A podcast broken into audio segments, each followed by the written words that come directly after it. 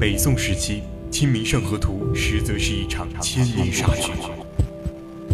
十七世纪，牛顿预言世界末日将在三百多年后到来。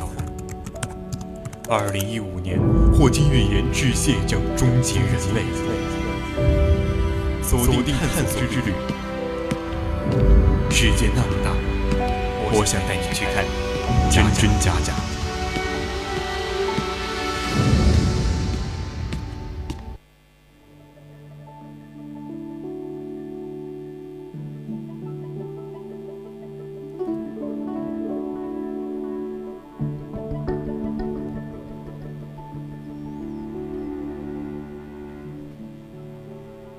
真真调频与您共享，亲爱的听众朋友们，大家好，欢迎您继续收听 VOC 广播电台为您直播的《百科探秘之探索之旅》。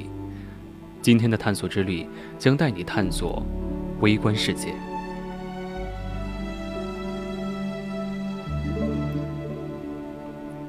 在此之前，千万不要忘了加入到我们的 QQ 听友私群二七五幺三幺二九八，或者到荔枝 APP 上与我们进行互动。今天，我们的主题是小小的世界。我们所有人都生活在一个尺度上面，但在这个尺度上面还有别的。现实隐藏的维度无处不在，跨越无数光年，在我们足下，甚至在你我体内。我们由原子组成，你眼睛里的原子，比已知宇宙中所有星系的恒星还要多。对于任何比小手指尖大的固体，这都是成立的。比如说我，我是由三千亿亿亿个原子错综复杂的排列在一起，组成了名为“独木”的主播。你们也是类似的几何体，只不过名字不同。我们通常不这么想，因为这个尺度已经超过我们的感知范围，但这并不会阻止我们。我们可以进一步探秘。因为原子才是决定物质的特性。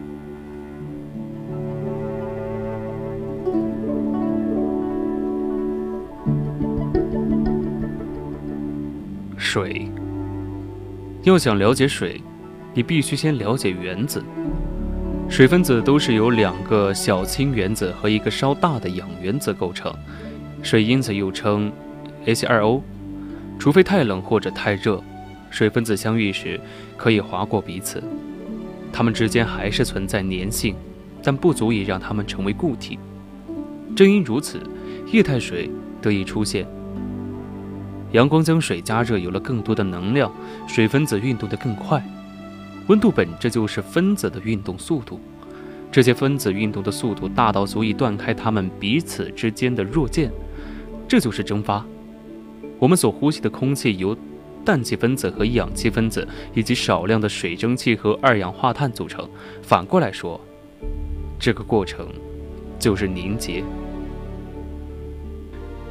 一滴露珠意味着凝结作用暂时胜过蒸发作用。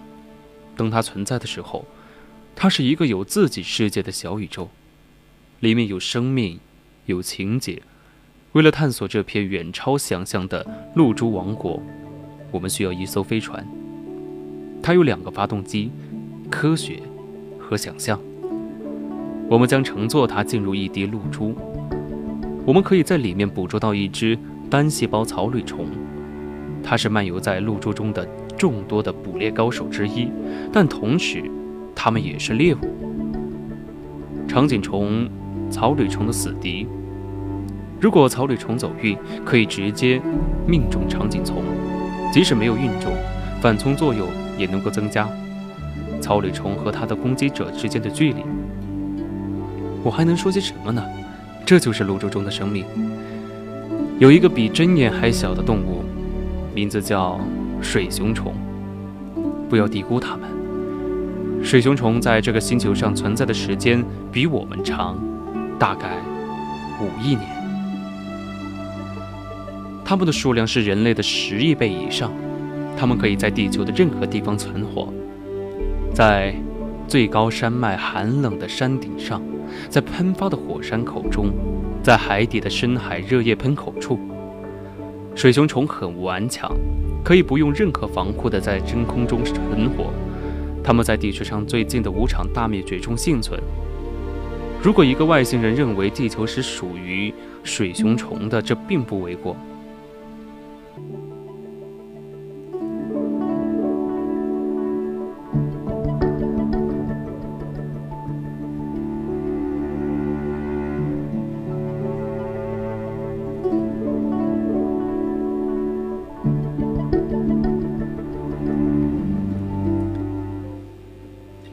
每片叶子上，每一小丛苔藓上面，都有成百上千的微型小孔，叫做气孔。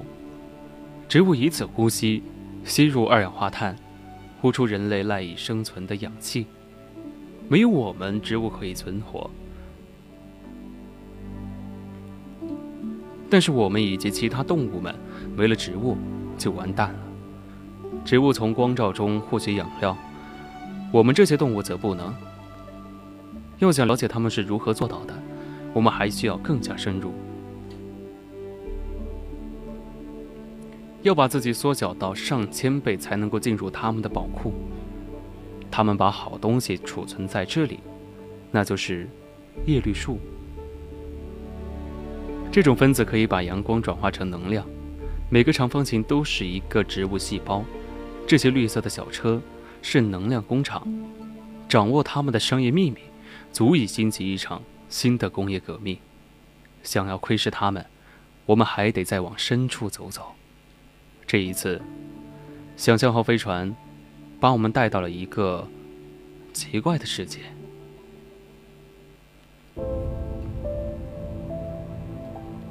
这个奇怪的世界是什么世界呢？是宇宙，一滴露珠中的宇宙。现在。我们在执行一次工业的间谍任务。如果可以参透叶绿中生产过程的商业秘密，这么说吧，整个未来可能为此改变。这个叶绿体正在利用阳光，将水分子分解成氢原子和氧原子，再把氢原子和二氧化碳结合成糖类，将氧气作为废料排出。为了看清这个过程，我们需要更加深入。需要进一步缩小，缩小到原子尺度。我们会看到一条流水线，这条流水线是分子工业基地的核心。在分子层级上，一切发生的太快，我们很难看清，所以我们要放慢十亿倍。那些大点的分子是二氧化碳，每个都由一个碳原子和两个氧原子组成。当阳光照射一个叶绿素分子，它会启动一系列的化学反应，包括分解水分子、释放高能电子。这只是日间进行的活动。当光照提供能量来源的时候，还有一项工作是全天进行的。利用储备的太阳能，自由电子的能量将用于结合二氧化碳和水中的氢原子，最终产品是糖类。它将太阳能储存起来，叶绿体是存在三十亿年之久的太阳能收集器。这个亚微观的太阳能电池为所有森林、绿叶、海中的浮游生物和动物功能，其中也包括我们。这种太阳能细胞器可收集加工的能量比整个人类文明多六倍。我们知道光合作用的是一种化学机制。我们可以在实验室中再现这个过程，但是我们远没有植物那么娴熟，这不足为奇。毕竟大自然已经是几十亿年的老手，而我们还是菜鸟。但如果我们能揭开光合作用的奥秘，如今我们所依赖的所有其他能源——煤炭、石油、天然气——都将被淘汰。光合作用是终极的绿色能源，不会污染空气。而且可实现碳中和，将人工光合作用扩大到一定规模，可减小温室效应，避免气候温化。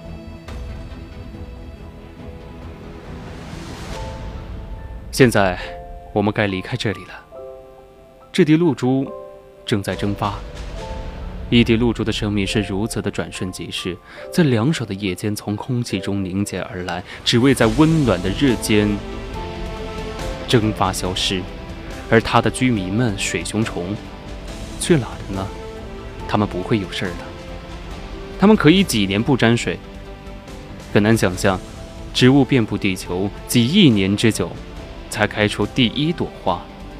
这是大概一亿年前的事情。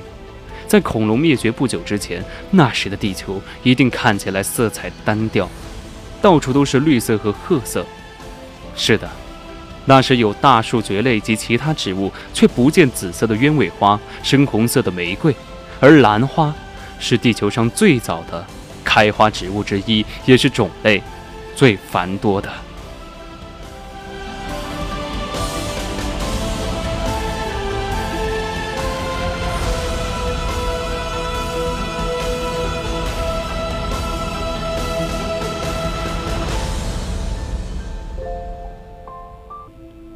达尔文曾对马达加斯加的彗星格外着迷。它的花粉藏在细长的花序底部。一个想法的预测能力是对自身最好的检验。基于自然选择的进化论，达尔文推断，在马达加斯加岛的某处一定存在有超长舌头的飞行昆虫，舌长足以取得花粉，但是没有人见过这种生物。但达尔文坚持认为，描述此、符合此描述的动物一定存在。当时很少有人相信他，直到五十年后，达尔文的预测才被证实。在一九零三年，名为马达长转天鹅的巨大天鹅在马达加斯加被发现。这种蛾子被彗星兰的气味吸引，用它三十厘米长的舌头吸取花粉。正如达尔文预测的那样。更神奇的是，人们找到了马岛长转天鹅。尽管马达加斯加百分之九十的热带雨林都已经被破坏，达尔文做出著名预测后的几年，此种飞蛾本来很可能同其他物种一起灭绝，但是却没用。每个物种都是一段独特的生命之诗，由亿万年的进化中用原子书写而成。紫丁香的芬芳，是那种可以触发一系列想想、一系列想象的气味。那么久远的六月，它的原理是什么呢？一种气味，怎么能在你脑海中形成画面？气味是不可见的，会是某种能量波吗？像光波一样，还是某种微观粒子？事实上，它是一个分子。我们能闻到的气味，无论是烧焦的面包、汽油，还是遍野的紫丁香，都是一团分子。这些分子有特定的形状。当我将它们吸入，它们会刺激鼻子内特定的受体细胞。一个电信号传递到我的大脑，大脑识别出紫丁香的气味，其他气味由其他形状各异的分子传送。但每当我闻到花香，或者篝火的烟味，或者汽车齿轮的油味时，我脑海中会充满记忆。为什么像花香这么简单的东西，可以触发强烈的回忆呢？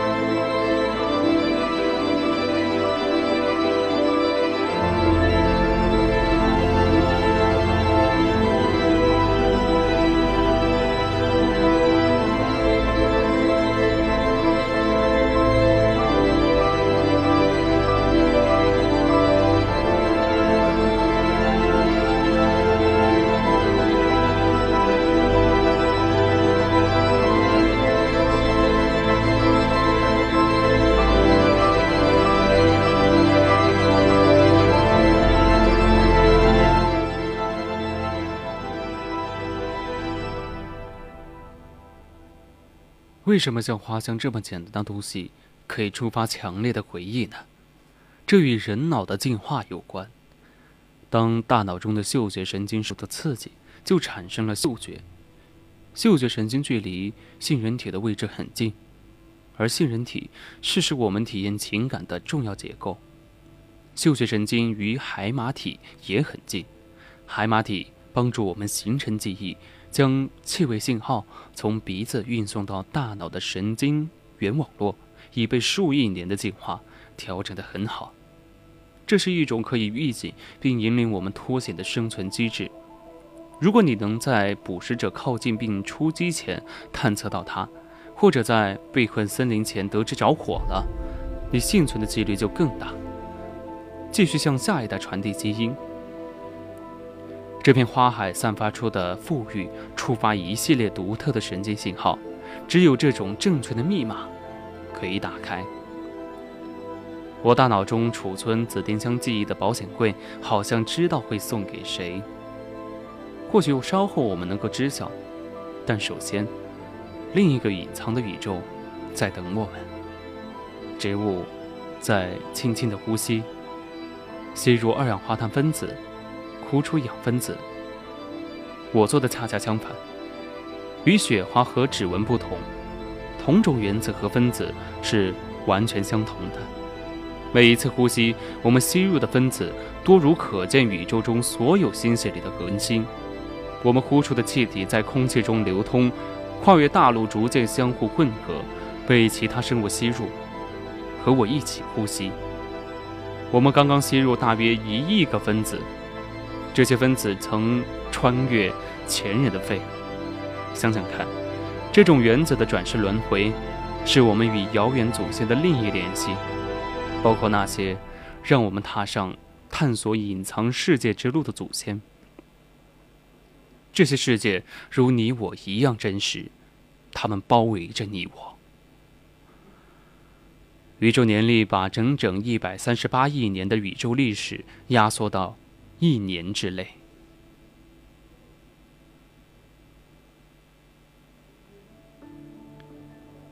每个月份相当于十亿年，每天相当于四千万年。宇宙的历史很悠久，一千万年前。在宇宙年历上，也仅仅是这一年最后一天的晚上六点。那我们呢？那时候还没进化出人类。一千万年前，我们的祖先还是类人猿，在非洲的丛林中穿行。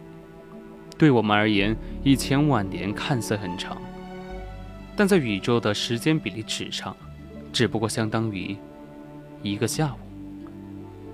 太阳从四十五亿年前开始轻聚变，在宇宙年历上是八月三十一号。我们的银河系大概存在一百亿年。最早的星系比它诞生早几十亿年。有一样东西阻止我们继续向前追溯，是什么呢？那是光和时间的本质。由于光的速度有限，我们所看到的宇宙都是过去的光。我们看得越远，光就越古老。我们能用光看到的宇宙历史，也只能追溯到这么远了。这是宇宙刚诞生的样子，只有三十八万岁。宇宙年历上一月一号刚过十五分钟，用微波望远镜向各个方向极目远眺，就会看到这个景象。大爆炸遗留的光晕。试想，可见宇宙的所有物质和能量都集中在不超过一个弹珠大的空间里。试想，当宇宙只有一万亿亿亿分之一秒时，它的体积只有这么大。如今已分散在相距数十亿光年远的千亿个星系的所有物质和能量，它们都曾经蕴结在一个弹珠大小的空间里。你能想象这个弹珠密度有多大吗？密度大到的任何光都不能穿过，但也无法阻挡中微子。大爆炸一定产生了数量惊人的中微子，它们畅通无阻地穿过无比稠密的物质。中微子几乎无法被探测到的原因，是他们得以穿过掩盖时间起源的幕布。他们现在在哪里？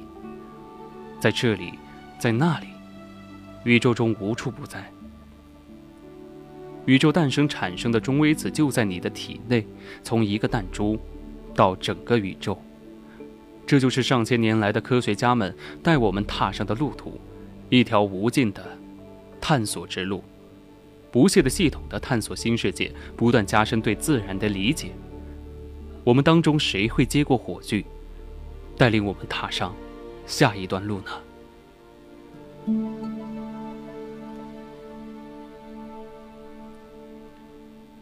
这一期的探索之旅就到这里，我是主播陈林森，我们下期节目再见。